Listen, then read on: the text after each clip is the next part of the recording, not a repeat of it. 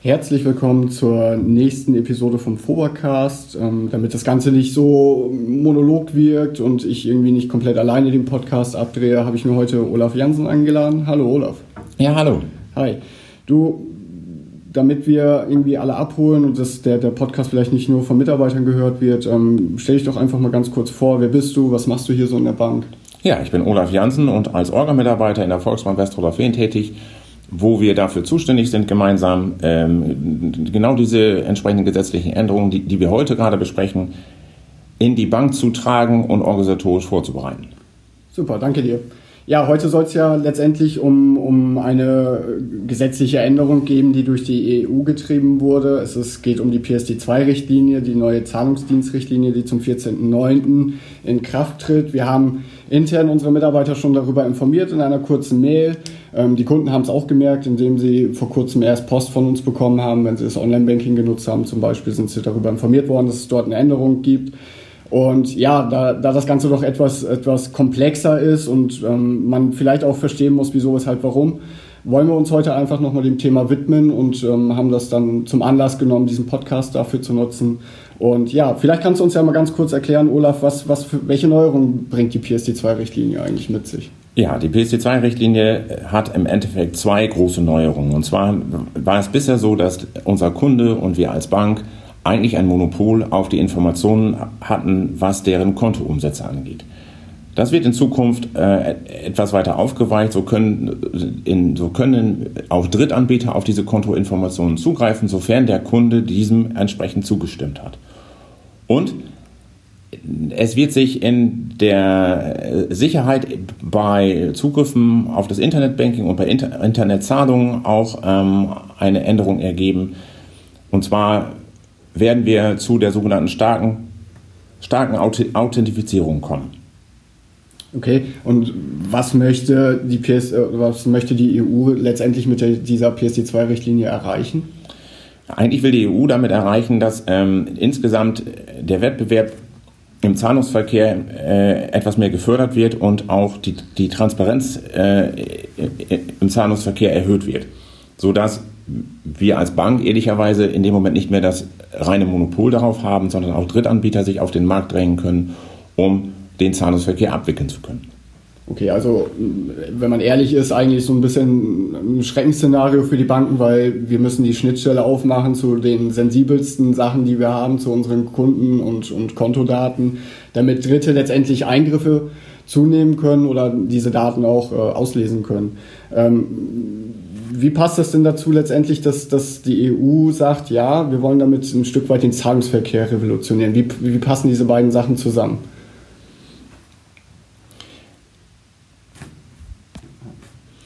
Ja, obwohl wir äh, als Bank bisher eigentlich das, das Zahlungsverkehrsmonopol gehabt haben und uns, uns dahingehend auch öffnen müssen, dass auch auf Drittplattformen in Zukunft der Kunde äh, direkt seine Zahlung ausführen kann. Das ist nämlich der Vorteil für den Kunden. Wird es dem Kunden ähm, in Zukunft eigentlich, was die Sicherheit angeht, nicht schlechter gehen, sondern im Gegensatz dazu besser gehen, weil die entsprechende Sicherheitsanforderung durch die stärkere Authentifizierung eigentlich erhöht wird. Es ist unterm Strich der Vorteil für den Kunden, dass wenn er im Internet entsprechende Waren erwirbt, Dienstleistungen bestellt, auch sofort entsprechend beim Dienstleister über sein Bankkonto bezahlen kann. Es wird in Zukunft direkt auf der Plattform des Dienstleisters möglich sein, direkt von seinem Konto auszubezahlen, ohne den Umweg zum Beispiel über PayPal gehen zu müssen. Du hast es gerade schon erwähnt, also es gibt diese, diese Zwei-Faktor-Authentifizierung oder auch starke Authentifizierung. Zwei-Faktor-Authentifizierung kommt so ein bisschen aus den, aus den Kundenanschreiben heraus. Ähm, auch in der internen Mail, die wir an unsere Mitarbeiter, an unsere Kollegen verschickt haben, haben wir es Zwei-Faktor-Authentifizierung genannt. Ähm, was bedeutet das eigentlich für die Praxis, wenn wir darüber reden? Wenn wir über das normale Pintan-Verfahren reden, was eigentlich das verbreiteste Verfahren ist im Privatkundenbereich, dann wird neben der Freigabe von Zahlungen, wie wir es heute schon kennen, wo, wo in dem Moment eine PIN und eine TAN nötig ist, es auch in Zukunft in der Online-Filiale häufiger der Fall sein, dass ein, dass ein Kunde regelmäßig auch seine TAN einzugeben hat, um auch festzustellen, dass der Kunde wirklich derjenige ist, der berechtigt ist, Zugriff zu nehmen auf die Online-Filiale und auch dementsprechend auf seine, auch dementsprechend auf seine Umsatzdaten. Und außerdem ist es auch so, wenn ein Kunde auf einer Drittplattform zukünftig dann die Zahlung direkt vornimmt, wie eben schon gesagt, er auch wie gewohnt eine PIN und eine TAN einzugeben hat. Also die entsprechenden Sicherheitsstufen werden A so beibehalten bei der Freigabe der Zahlung und auch B weiter ausgebaut, wenn es um den Zugriff auf die Online-Filiale geht, um die Sicherheit beim Kunden nochmal zu erhöhen. Okay, klasse. Ähm, wenn man das jetzt nochmal so, so, so ein kleines Fazit ziehen würde, ähm, wir als Bank machen die Schotten auf, um es beispielhaft mal darzustellen.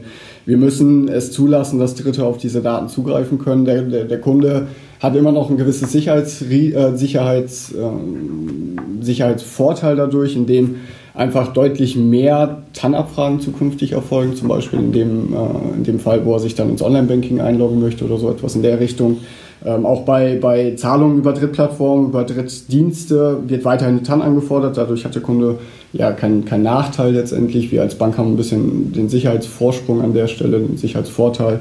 Ähm, nichtsdestotrotz, um bei dem Beispiel zu bleiben mit der Schnittstelle oder bei diesem konkreten Fall, wie, wie stellen wir uns denn als Bank oder als äh, auch der Verbund bei diesem Thema eigentlich auf?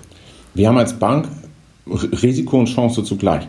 Ja, einmal natürlich als Risiko, dass wir, wir uns zu öffnen haben, dass auch Dritte auf unsere Daten zugreifen können, was heutzutage eigentlich ein Fund unseres Hauses oder unter der Bank sein konnte, dass, dass man gemeinsam mit dem Kunden Informationen aus den, den, den, aus den Umsätzen herausarbeiten konnte, die dem Kunden helfen. Die, die, diese Informationen werden jetzt nach Freigabe des Kunden nochmal deutlich gesagt, auch entsprechenden Dritten auch angeboten, die mit diesen Daten auch arbeiten können. Es ist aber auch eine Chance als Bank in dem Moment zugleich, weil ähm, es zukünftig auch äh, Dienstleistungen geben kann, die wir dann diesen, diesen Drittanbietern zur Verfügung stellen können. Wenn also in dem Moment ein Drittanbieter zum Beispiel verlangt, dass ein Kunde sich etwas stärker authentifizieren soll, wenn es grundsätzlich um die Bestellung geht, dann können wir ihm die Dienstleistung zur Verfügung stellen, da der Kunde sich ja bei uns legitimiert hat, auch auf einem rechtlich sicheren Datum entsprechend zurück, zurückgreifen, zu können, zurückgreifen zu können, dass dieser Kunde auch wirklich der Kunde ist, für den er sich ausgibt. Gut, nun gibt es ja heute eigentlich auch Kunden, die das Online-Banking nur dazu nutzen, um ja irgendwie mal die Umsätze zu prüfen, einfach mal reinzugucken, was ist auf dem Konto so gelaufen. Was passiert eigentlich mit denen, die heute gar kein TAM-Medium haben, wenn sie mit der Zwei-Faktor-Authentifizierung, mit der starken Authentifizierung plötzlich aufgefordert werden, eine TAN einzugeben?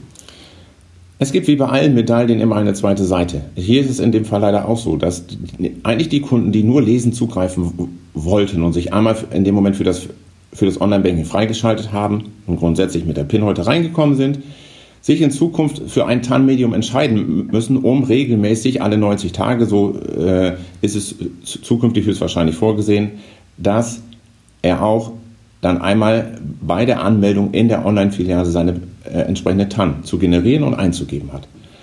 Entsprechende Sicherheitsmaßnahmen erfordern entsprechende, entsprechende Vorkehrungen. Daher sind die Kunden, die nur lesen zugreifen wollten, bisher auch dazu verpflichtet, sich, ein, sich für ein Tarnmedium zu entscheiden. Okay, und das war jetzt alles sehr global. Was, was machen wir im Haus? Wie, wie bereitet sich die, die Volksbank GG Westrauder Feen darauf vor, auf dem 14.09. als D-Day? Ähm, wie ist da der Ablauf, um da mal einen kurzen Einblick einfach zu geben? Wir werden ein Projektteam einberufen, was äh, sich nicht nur aus den entsprechenden Mitarbeitern aus der Orga zusammensetzen wird, sondern sowohl aus den Fachbereichen als auch aus der Orga, als auch aus der Praxis, die sich in dem Moment genau diesen Themen annehmen werden. Wir haben als ersten Schritt unsere, unsere Kunden schon entsprechend rechtzeitig für diese PSD2-Informationen ausgewählt und die entsprechenden Schreiben sind rausgegangen. Und wir müssen unsere Kunden an die Hand nehmen und, und so, sensibilisieren, äh, so sensibilisieren, dass sie auch in Zukunft verantwortungsvoll mit ihren Daten umgehen, den Kunden erklären, was eigentlich Vorteile und auch Nachteile der Freigabe dieser Schnittstelle sein können und ihm einfach erklären, warum wir diese vermeintlich ersten Schritt, vielleicht komplizierteren Vorgänge in der Online-Filiale eigentlich einführen wollen und auch müssen, äh, um die starke Kundenauthentifizierung umsetzen zu können. Okay, klasse. Ähm, klingt ja alles sehr spannend und, und ähm, abschließend einfach nochmal ganz kurz, äh, siehst du die PSD2-Richtlinie eher als, als Chance oder als Risiko für, den, für die Bankengruppe? Also grundsätzlich sehe ich das eigentlich schon als Chance, weil ähm, es ja zukünftig zu, zu gemeinsamen Plattformen kommen kann, wo Dienstleistungen angeboten werden, die wir auch als Bank zur Verfügung stellen können. Wenn, wenn es also äh, um die starke Kundenauthentifizierung Authentifizierung geht, wie gerade schon mal gesagt, haben wir die Möglichkeit, ähm, auch, auch Dienstleistern unsere Dienste anzubieten, wo wir den Kunden, der bei uns schon legitimiert ist, auch eindeutig identifizieren können. Es wird also in Zukunft einfacher, Rechtsgeschäfte im Internet auch abschließen zu können, weil der Kunde sich durch unsere Dienstleistung in dem Moment eigentlich identifizieren und legitimieren kann. Okay, super. Ja, vielen Dank, dass du dich heute diesen Fragen gestellt hast und den Kollegen und auch vielleicht den einen oder anderen Kunden oder auch Nicht-Kunden ähm, ja, darüber zu informieren, was das Ganze eigentlich bedeutet. Äh, ich denke, in den nächsten Wochen wird das Thema durchaus durch die Medien nochmal ein bisschen hochgekocht werden und nochmal ein bisschen genauer auch erläutert werden. Ähm, ja, auch vielen Dank an euch, dass ihr so fleißig zugehört habt und äh, diese dann doch knapp zwölf Minuten äh, durchgehalten habt. Wir freuen uns natürlich, wenn ihr zur nächsten Folge wieder einschaltet und wie gesagt, wenn ihr Ideen habt ähm, zu neuen Themen oder zu neuen Folgen oder irgendwelche Projekte, die wir vorstellen sollen im Rahmen dieses Podcasts, dann schreibt uns gerne an und ja, bis bald.